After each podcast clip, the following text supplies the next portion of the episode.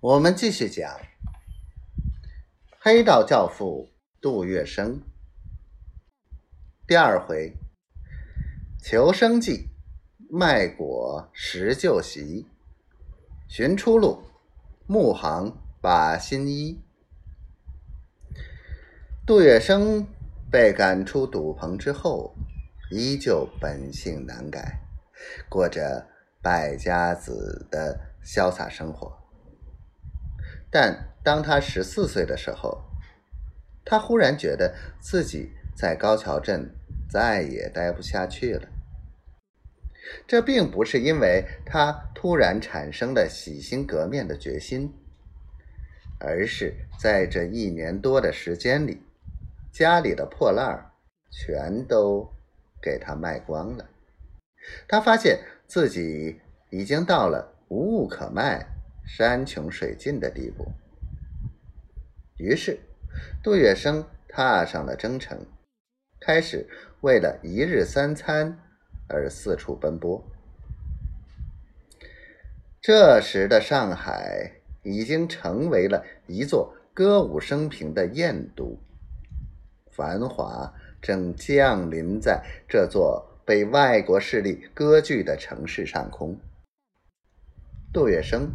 早就对传说中的大上海心驰神往，所以他来到了上海。管他呢，先见见世面再说。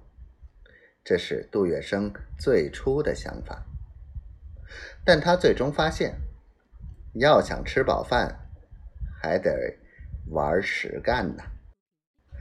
于是他开始了在上海十六铺宏源盛水果店。当起了学徒。正所谓狗改不了吃屎，杜月笙依然改不掉赌博的恶习。最后，他被炒了鱿鱼。